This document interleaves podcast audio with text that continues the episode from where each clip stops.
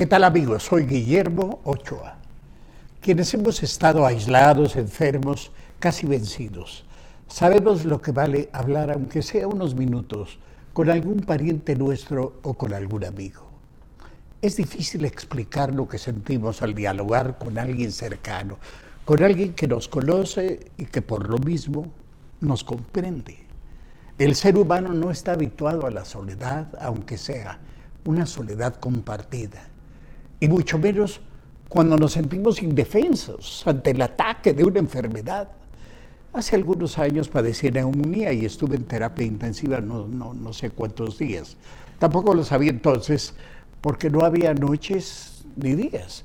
El tiempo perdía significado a medida que mis fragmentos de lucidez crecía la necesidad, la desesperación, la urgencia de ver a alguien conocido, de escuchar una voz cercana, de escapar de ese lugar donde me tenían a la fuerza y me atormentaban.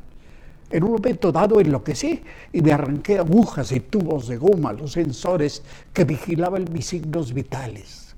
Un par de enfermeros corrieron, me inmovilizaron y pasé atado con pulseras de cuero a los blancos barandales de la cama de hospital el resto de mi enfermedad como un condenado a muerte entre alucinaciones y sueños inducidos, vigilado constantemente por otro enfermero fornido de uniforme verde. Así hasta que me pudieron pasar a otra habitación y luego pude volver a casa, a lo mío. Por eso manifiesto mi respeto y mi admiración eternas a las enfermeras que prestan sus celulares en los hospitales públicos para que muchos enfermos infectados por el coronavirus, en este caso, puedan hablar un minuto o dos con sus familiares.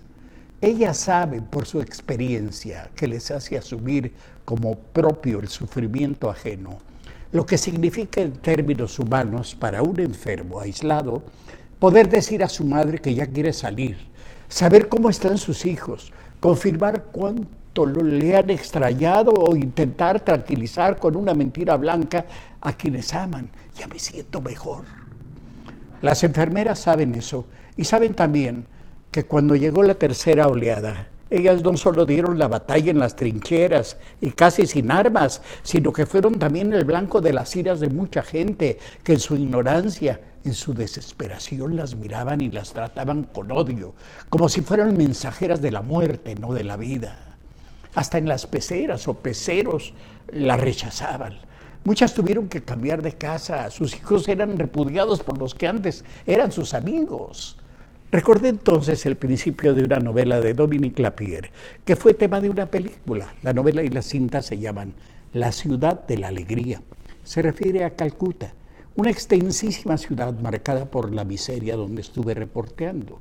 En el principio del libro decía, un hombre astroso, desnudo, descalzo, le dice a su hija, una jovencita de unos 12 o 14 años, que llora a unos metros de la puerta de la barraca de cartón y láminas. Anda, vete, vete ya, los dioses te han marcado. La muchachita comienza a caminar, va hacia ninguna parte, tiene el rostro marcado por la lepra. Los dioses la señalaron. Así el personal de salud en México, que a falta de materiales y medicamentos adecuados arrancó con las uñas de la muerte a miles y miles de víctimas del coronavirus. Era tratado aquí como pestado y no fueron ni siquiera los primeros en recibir vacunas, como era no solo justo, sino lógico, pues debían y deben seguir luchando, supliendo con esfuerzo y sacrificio la desorganización y las mentiras. Pero no hay lógica ni sensatez posibles cuando el propio presidente, enemigo de los cubrebocas, que aconsejan los más destacados científicos del mundo, científicos ajenos a la lambisconería, es contagiado dos veces por el Delta y el Omicron y sale de este sin nada especial, solo paracetamol, tecitos con miel y limón, que está carísima por cierto, va por un flotadito como cuando éramos niños y caricias, muchas caricias. Solo hizo hincapié el presidente en que hay que tener cuidado con las caricias para no contagiar. Aunque yo creo que las caricias, señor presidente, tienen por sí mismas fuerza moral. Las cosas son muy raras. O el presidente López Obrador no tuvo Omicron, pero ¿cómo dudar de lo que nos dice? O en Europa y en Estados Unidos, donde la situación es de pánico, algunos se andan metiendo un billetote asustando a la gente con algo que se cura con test y vaporú. Eso sí, poniéndose los calcetincitos de noche como lo hacía mamá. Ay, mamá. Pero de lo que se trataba y se trata es simple, pero muy importante. Dar las gracias al personal de salud que se ha portado y que se portará, porque de su compromiso con los demás no hay duda, de maravilla. Y sobre todo a las enfermeras, que después de hacer todo lo que hacen, aún tienen ternura en el corazón para prestar su celular, para hacer esa llamada tan, tan urgente.